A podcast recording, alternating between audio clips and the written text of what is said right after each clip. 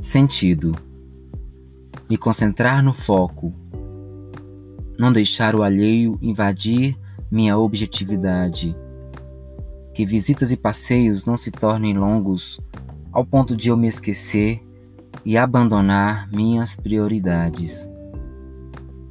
Isso é viver a jornada em equilíbrio, viver para mim e para o meu próximo, mas nunca se auto-anulando, nem jamais se desfazer do outro, às vezes sozinho, às vezes de mãos dadas, mas seguir adiante rumo ao alvo.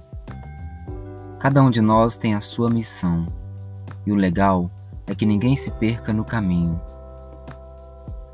Que juntos possamos ser uma grande corrente, individualmente sejamos elos fortes e reforcemos um ao outro. Assim, e só assim deve caminhar a humanidade.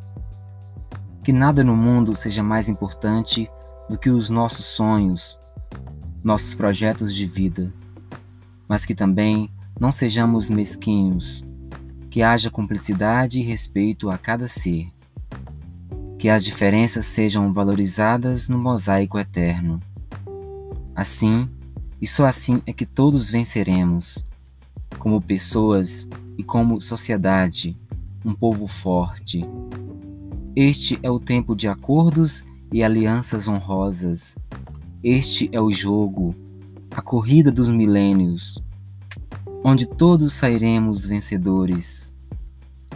Além do bem e do mal está o troféu mais precioso, o amor.